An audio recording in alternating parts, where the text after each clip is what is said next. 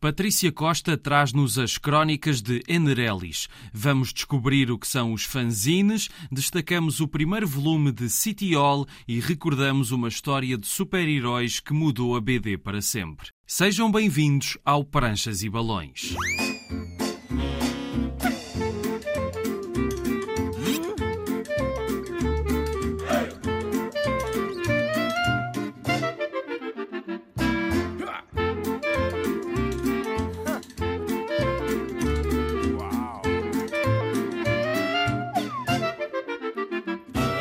Cá estamos para mais uma viagem pelo mundo da banda desenhada. Já alguns autores que passaram por este programa falaram sobre fanzines. Hoje vamos saber melhor o que são, mas agora vamos conhecer a nossa convidada de hoje. Patrícia Costa trabalhou em arquitetura durante nove anos. Sentiu-se desencaixada daquele mundo, decidiu sair e dedicar-se à ilustração e à banda desenhada. Está agora a editar a saga das crónicas de Enerelis, que é ao estilo da mangá, a BD japonesa, e que a autora tinha deixado na gaveta cerca de dez anos antes de começar a concretizar. Publicou os dois primeiros volumes com a ajuda de crowdfunding, mas a crescente procura da série levou a que o terceiro já fosse vendido diretamente sem esse financiamento coletivo. Esta é uma história de fantasia. Enerelis é um dos três mundos paralelos à Terra. Nele, um rapaz de 12 anos vai iniciar uma longa jornada para salvar um amigo. Vamos acompanhar o crescimento desta e de outras personagens ao longo da série. Muitos volumes se seguirão, o quarto está a caminho.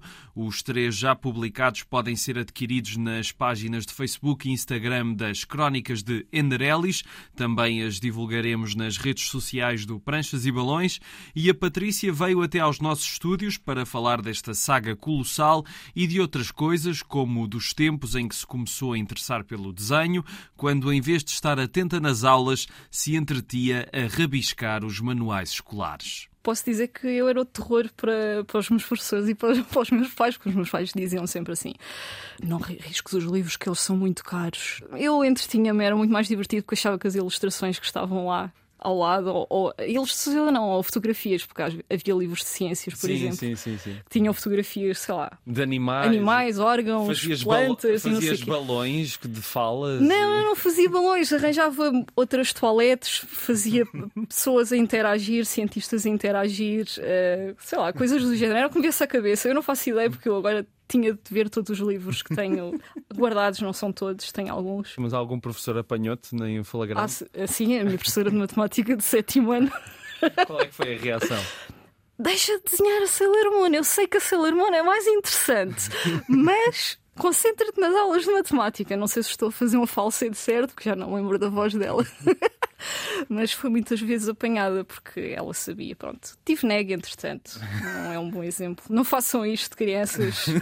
Não façam isto em casa, na escola, digo. Não, uh, não estudem, estudem. Não te preocupes, o tempo cura as feridas todas. Um, verdade, verdade. E ainda te dedicaste nove anos à arquitetura. Nove anos, sim. Aquilo estava numa empresa, as coisas estavam a correr assim. Já não estava a gostar muito de estar ali, uhum. uh, já não. Já não te identificavas muito. Sim, exato, com o projeto. Perdi um bocadinho o encanto que, que tive. E, e, e, quando saí da faculdade tinha uma ideia de trabalho e, e aquilo que queria fazer e já não estava a corresponder.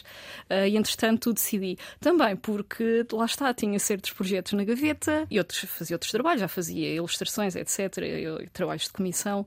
Foi uma oportunidade que apanhei, pronto. Mas deixa-me só, só perguntar qual é que era a ideia que tu tinhas quando acabaste o curso, daquilo que tu querias fazer. Era fazer o mesmo projeto, ou seja, sempre foi a criar, fazer eu própria o trabalho de, de, arquiteto, de um arquiteto, não é? Projetar, criar o, meus, o meu próprio espaço, ter uh, o meu trabalho de clientes, etc. Mas não estava propriamente a fazer o trabalho que eu imaginava. Lá está. Uma pessoa, quando sai da faculdade, tem uma ilusão, tem uma ideia. Quando chega ao mercado de trabalho, é óbvio que. Não corresponde. Não, não é não corresponde. É óbvio que, que aquilo, que tudo, todos aqueles nove anos de, de trabalho uh, me deram uma bagagem brutal em termos de experiência, mas depois não me estava a ver a fazer aquilo até ser velhinha, até que as mãos me doessem.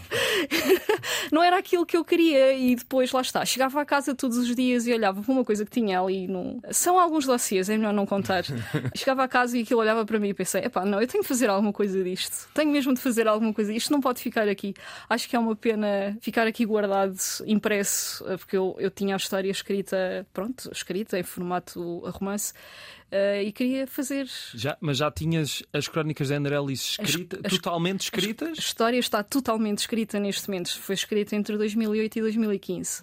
E eu estou a fazer essa adaptação para a banda desenhada. Estou, uh, vá, não estou propriamente a pôr tudo o que lá está, mas estou as linhas principais da história estão, estou agora a fazer esse, esse trabalho. De certa forma, pode-se dizer que a arquitetura não, não saiu de ti, porque isto, é, isto não é uma simples história, não é? Isto é uma saga Sim. com múltiplas camadas e personagens, que é um, é um trabalho de, de grande envergadura. Um, tu decides pegar neste projeto e também, mais ou menos na mesma altura, começas a, a fazer aqueles uh, cursos e também a participar em alguns concursos. Isso foi-te dando algum treino para começar e, e sentar reais e, e, tratar disto de começar sim, de uma vez por todas? Sim, sim, definitivamente. Um, o curso que fiz, o curso de iniciação arte sequencial, com a Susana Rezende e com o apoio do Daniel Maia, foram super importantes. Provavelmente foi um momento que marcou decisivamente uh, que disse: é isto mesmo que eu quero fazer a partir de agora. E lá está, serviu-me de introdução a este mundo, porque até então os meus conhecimentos pronto, eram eram muito básicos, eu ia investigando algumas coisas na net, ia lendo algumas coisas, mas só a partir de 2018, que foi quando comecei a fazer o curso, e depois eles incentivaram-me incentivaram e incentivaram os meus colegas todos de curso a participar. Uh, foi logo no concurso no Amadora BD, em 2018, e a partir daí, em todos os que aparecessem nesse ano, ganhei logo o primeiro prémio da Amadora, na, na minha categoria, que era mais de 30 anos, e depois no ano seguinte, Odmira, e fui participar participando também uh, em fanzines, no outras bandas, onde também que foi lançado depois no ano em 2019 com a, o pessoal, os meus colegas de curso e não só, porque há malta que não, não fez os cursos, mas que participa também.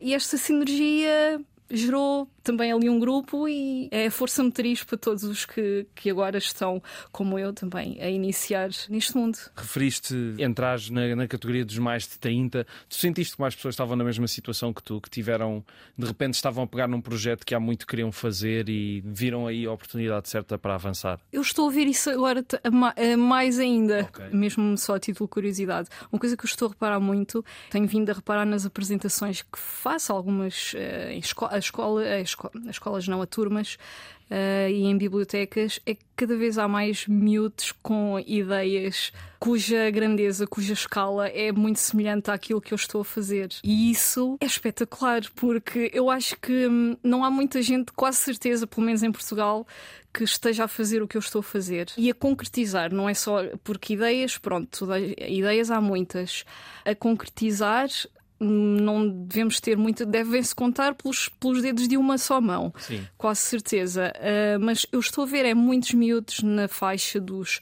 14, 15 anos com coisas já tão avassaladoras, tão brutais em, em, termos de escala, de organização, de criação de personagens, de história, de world building, que uh, eu fico um bocado uh, a pensar: epá, nós temos mentes muito criativas e precisamos que não corte as asas a esse pessoal, porque eu acho que, pelo menos em termos de banda desenhada do género, temos o futuro assegurado. Já voltamos à Patrícia Costa, porque agora vamos falar de fanzines.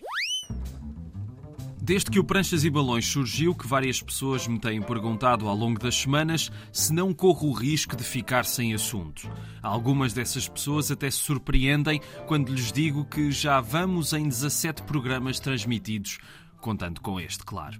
Quem começa a explorar com mais profundidade o universo da banda desenhada sabe que este é um mundo com muita coisa. Por outro lado, se há quem ache que um singelo programa semanal de 25, 30 minutos sobre BD terá de ser de curta duração, há uma diversidade de programas sobre futebol, por exemplo, pelas rádios e televisões, e ninguém se parece importar se há de facto tema para tanto programa sobre o desporto rei. Mas enfim, tudo isto para dizer que há muito para explorar na BD e também na BD portuguesa, obviamente. Há ainda muitos autores para conhecer e espero trazer ainda muitos deles ao Pranchas e Balões. Tenho dado primazia nas entrevistas do programa a autores com obra publicada em editoras profissionais. Para o programa não é só uma maneira de divulgar os lançamentos mais recentes, como também de dar a conhecer o núcleo de editoras independentes que têm publicado autores de tantas e diferentes gerações e estilos. Mas há um outro mundo para descobrir, é o mundo dos amadores. Muitos dos autores que por aqui passaram começaram assim ou ainda fazem algumas coisas pela sua própria iniciativa. Um dos resultados disso é o crescente e fervescente mundo dos fanzines, que são nada mais do que publicações não profissionais dedicadas, neste caso, à banda desenhada. Antes da internet, tudo se resumia à distribuição de pequenas revistas fotocopiadas entre circuitos pequenos. Os festivais também serviam para dar a conhecer esses trabalhos. Hoje está tudo mais democratizado, qualquer pessoa pode editar um fanzine com qualidade e poucos recursos. Há muitas edições online e mantêm-se também as fotocópias ou métodos de impressão atualmente mais acessíveis que fazem com que algumas edições amadoras possam ser quase tão boas como as profissionais. Os fanzines são, assim, a única maneira de muitos autores darem a conhecer o seu trabalho. São feitos por amor à arte, sem esperar retorno financeiro, mas que em troca só dependem da liberdade do autor, não são submetidos a restrições editoriais ou de produção. Isto é uma faca de dois gumes, até porque por vezes o trabalho editorial é que faz um grande livro, mas a liberdade é o que distingue os fanzines e os torna acutilantes. Neles podemos encontrar BDs invulgares e é um pouco como se a banda desenhada tivesse aqui um lado mais punk. Se os fanzines são a forma como muitos autores podem dar a conhecer, é claro que as editoras vão estando atentas ao que lhes vai chegando. Geraldo Lino, que foi um grande divulgador da BD portuguesa, muito importante para vários autores que por aqui passaram, foi também responsável por colóquios e exposições sobre fanzines e vale a pena ouvi-lo falar sobre o assunto. Há vários vídeos no YouTube. Caso os autores de fanzines não sejam do interesse das editoras, justa ou injustamente, podem criar o seu núcleo de fiéis seguidores, o seu pequeno culto. Em ambos os casos, vale a pena estar atento nos festivais de banda desenhada às secções com fanzines e às apresentações de autores com as suas pequenas obras amadoras, que o podem ser na produção e na execução, mas todos os grandes profissionais não nasceram ensinados. Hoje destacamos o primeiro volume da série City Hall, editada pela Gradiva, e que é, como a saga da Patrícia Costa, uma BD inspirada na mangá, mas de outro país, neste caso é uma BD francesa. Mas agora voltamos então à Patrícia para falar mais um pouco sobre as crónicas de Enerelis, que tem tido uma evolução ao longo destes volumes já publicados e, por isso, a autora já sente alguma dificuldade em voltar a folhear o primeiro. Eu agora olho para um e penso assim, ai, Vais ter que fazer tudo outra vez. Uh, provavelmente. não, não é fazer tudo outra vez. O que eu quero dizer é uh, fazer uma remasterização a nível de desenho, porque, mas é só um dia, eu já tive, já tive esta ideia já há algum tempo. É só um dia que tenho ao mesmo tempo, porque provavelmente, se calhar, quando terminar a saga, vou querer fazer uma remasterização de tudo. Mas depois penso assim: não vale a pena, vou passar a outra história. E isso faz parte da magia das coisas, não é? Sim, sim, é verdade, é verdade. Aliás, há, há, muitos, há muito mangá e há muita, muitas séries que uma pessoa nota o início, o início do desenho e o final é completamente diferente. Exatamente. É, não é diferente, nota-se que está ali o traço do autor, mas Sim, mas que houve coisas que foram uh, evoluindo, sim, não é? E mudando. Sim, mas é, é natural, ainda por cima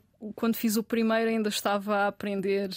Aliás, eu estou a aprender, isto é constante evolução, estamos sempre a aprender coisas uh, e a levar na cabeça também. Por, pronto, assim, estamos sempre abertos a opiniões e, e, Mas hoje, com um sentido crítico, faria algumas coisas diferentes no, no primeiro. Mas o que é que levaste na cabeça? Agora estou curioso.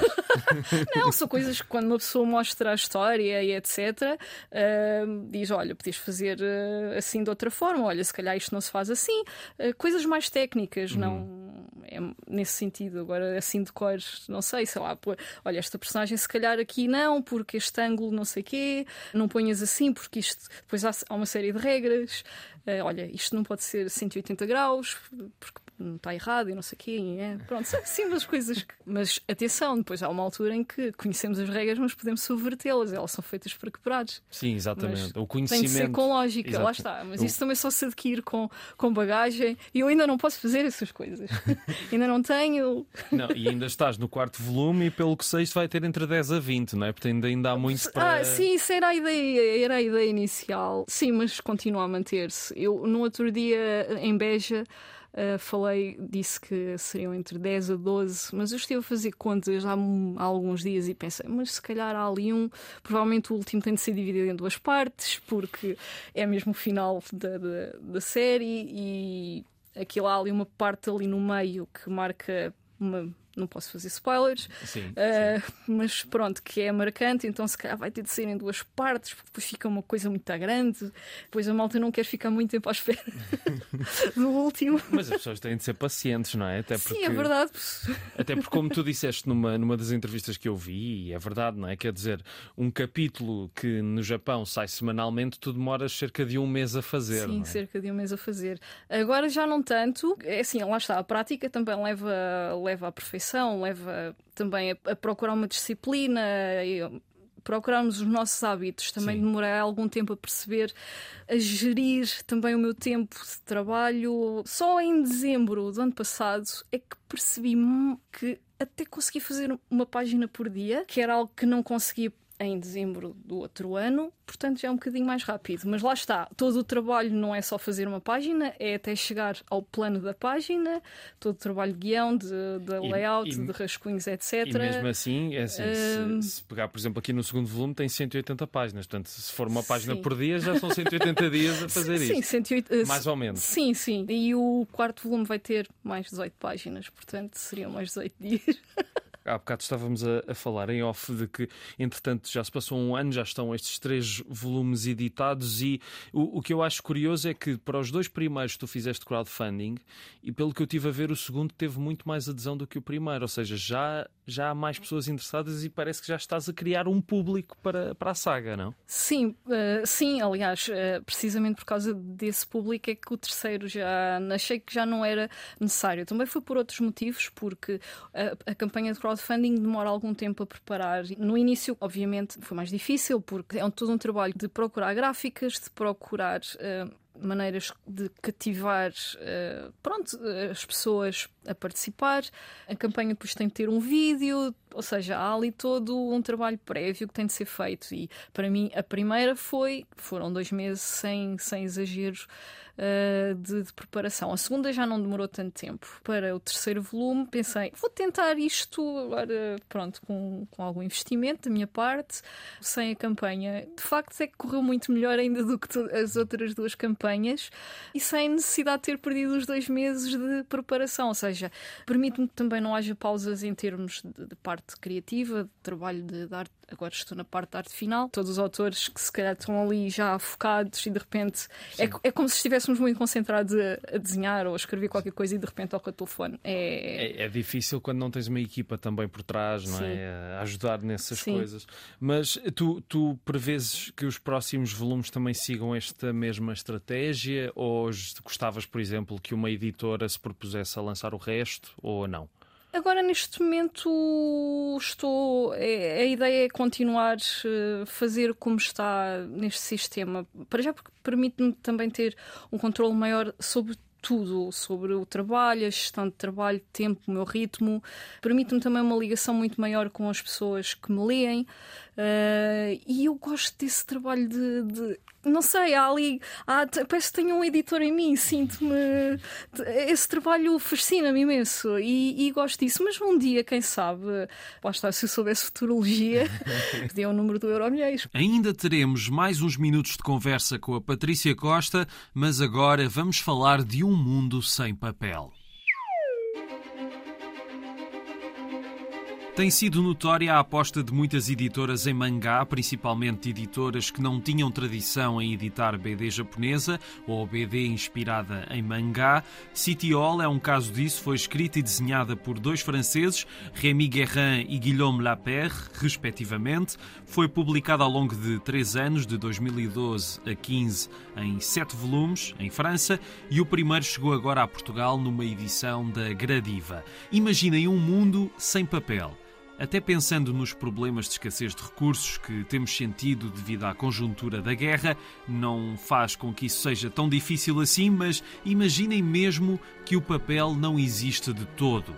É essa a premissa desta história de ficção científica distópica, passada no ano de 1902, mas é uma versão muito diferente de 1902. Nesta Londres, o papel foi proibido porque ganhou propriedades mágicas, o que se escrevesse nele tornava-se realidade, então todos os livros nesta era são eletrónicos e há uma grande mistura entre aspectos históricos e contemporâneos nesta era.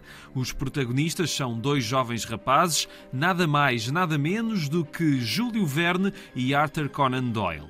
Escrevem livros eletrónicos muito populares. O primeiro, como na realidade tem uma imaginação prodigiosa, e o segundo, tal como a sua criação mais célebre, Sherlock Holmes, dava um ótimo detetive. Ambos são contratados pelo governo para enfrentar uma ameaça inimaginável. Alguém está a provocar o caos na cidade porque teve acesso ao papel.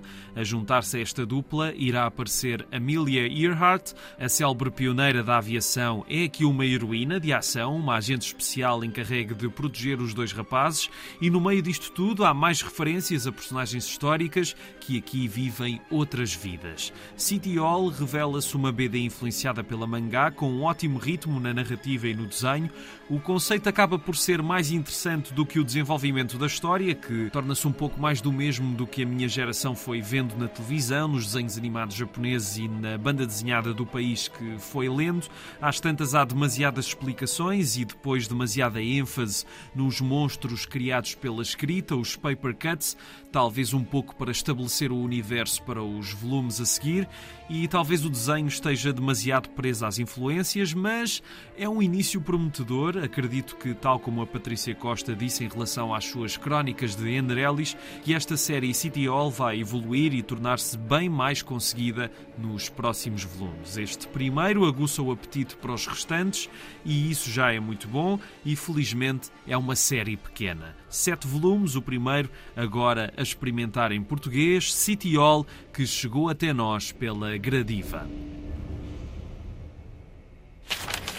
Hoje terminamos com uma obra que foi considerada pela revista Time como um dos 100 melhores livros publicados desde o ano em que a revista começou a ser lançada e até 2005. Sabem que livro é este? Já vamos descobrir. Agora vamos voltar mais uma vez à Patrícia Costa. A ideia da história é evoluir eh, mesmo ao longo do tempo. Ou seja, as pessoas também vão crescendo. Exato, precisamente. A ideia é essa, portanto, os temas abordados. Aliás, a diferença logo, isso começa-se a notar logo no terceiro álbum. O grafismo é ligeiramente diferente, os temas abordados também vão crescendo com os Exato, personagens. Exatamente, eles também estão mais crescidos, uh, exatamente. Mais ou menos. A diferença entre o primeiro álbum e o segundo são alguns meses só, mas o quarto álbum já dá um salto uh, em termos temporais à medida que vai avançando também. Os temas vão sendo diferentes, as personagens são mais maduras e, falando sem referir os personagens, são seis anos de okay. história e eles têm idades variadas, mas pronto, o protagonista é o mais novo, neste momento tem 13, mas começa com 12, mas vai acabar com 19.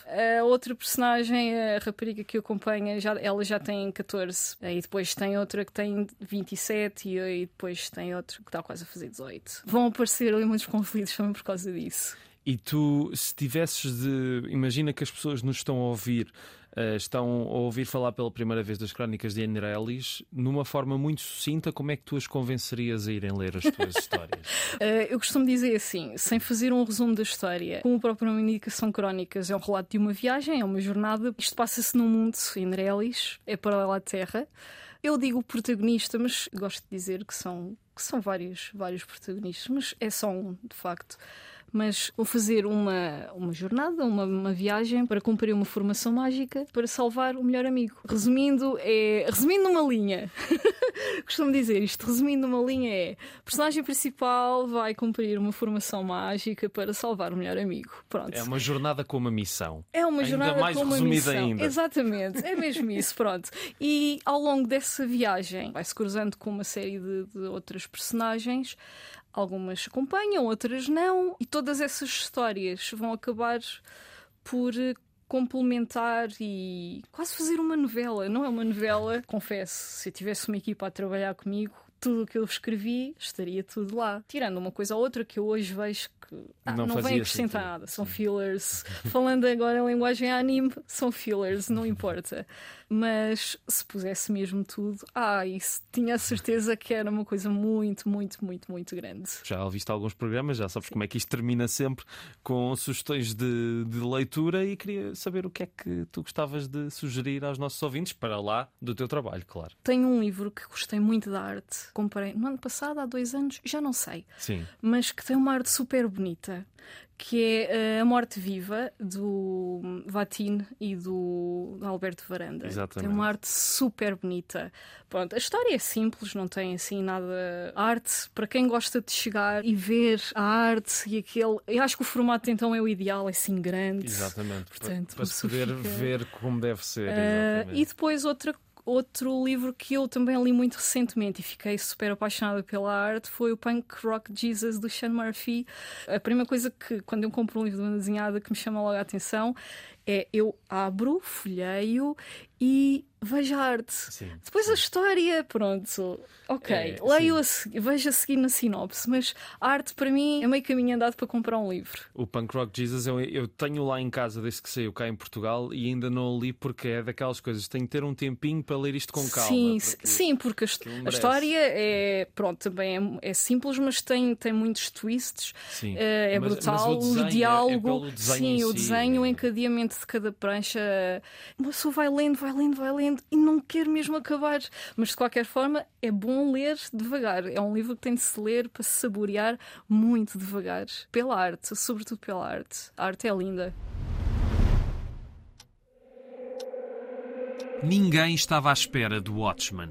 Esta BD, escrita por Alan Moore, desenhada por Dave Gibbons e colorida por John Higgins, começou a ser publicada em 1986, primeiro em 12 revistas, mais tarde foi reunida em livro. A influência do Watchmen foi notória desde o início, mas 30 anos depois, em 2016, o crítico Nicholas Barber descreveu de forma sucinta o impacto da obra. O dia em que começou a ser publicada foi o dia em que a banda desenhada cresceu, ou seja, que se tornou adulta. É óbvio que antes já tinha havido alguma banda desenhada para um público menos infantil, mas hoje não há dúvidas de que Watchmen, bem como outras obras escritas por Alan Moore, contribuiu em grande escala para uma nova compreensão da BD como arte e como coisa séria. E hoje continua uma obra imprescindível em qualquer biblioteca. Foi, aliás, um dos 100 livros que a revista Time escolheu para uma seleção no seu aniversário dos melhores livros publicados desde o seu início. Esta é uma história de super-heróis que os desconstrói e os eleva a uma camada de complexidade filosófica e social que influenciou tudo o que se seguiu nos cómics americanos. Estamos num universo alternativo em que Richard Nixon não se demitiu e os Estados Unidos ganharam a Guerra do Vietnã, há também a Guerra Fria e o mundo está povoado por super-heróis. Só um deles é realmente super, o Dr. Manhattan, um ser azul que os Estados Unidos utilizam como uma arma de reserva e para terem uma vantagem contra a União Soviética. Há um assassino, uma investigação que ganha outros contornos e personagens fascinantes, heróis clandestinos e outros que deixaram de o ser. São heróis trágicos, desiludidos com a evolução do mundo e com o que aconteceu aos heróis que vieram antes deles, numa história que dá uma visão ambígua sobre o que é isso de ter poderes e de agir em nome do bem. Porque todos os vilões se acham os heróis da sua própria história, Watchmen mostra como muitas vezes a linha entre o bem e o mal é muito difícil de definir. Os diálogos e a narrativa de Alan Moore são impressionantes, criando um grande romance épico sobre as múltiplas formas como os heróis podem ser vistos e analisados. Dave Gibbons foi uma escolha certeira, tem um traço extraordinário e há páginas que são de tirar o fôlego e o uso da cor por John Higgins é inesquecível. Aliás, é impossível não lembrar os momentos mais marcantes, violentos e profundos do Watchmen sem lembrar também os tons usados nessas pranchas. Watchmen foi finalmente editado em Portugal em 2016 pela Levoar, mais tarde foi reeditado em vários volumes numa coleção da mesma editora com o Jornal Público que reuniu também as histórias que se seguiram, já sem a contribuição dos autores originais. É essa coleção que ainda está disponível e o Watchmen original foi dividido entre os quatro primeiros volumes. Já a melhor sequela e a única que de facto eu sinto que vale a pena descobrir é mesmo a fantástica série de televisão homónima que a HBO lançou em 2019. Ficamos por aqui. Estiveram a ouvir Pranchas e Balões na Antena 1. O programa fica disponível na RTP Play e nas plataformas de podcasts. Sigam-nos no Facebook e no Instagram, Pranchas e Balões, tudo junto. A sonoplastia é de Tomás Anaori. A entrevista foi gravada por Francisco Lemos e eu sou o Rui Alves de Souza. Até à próxima.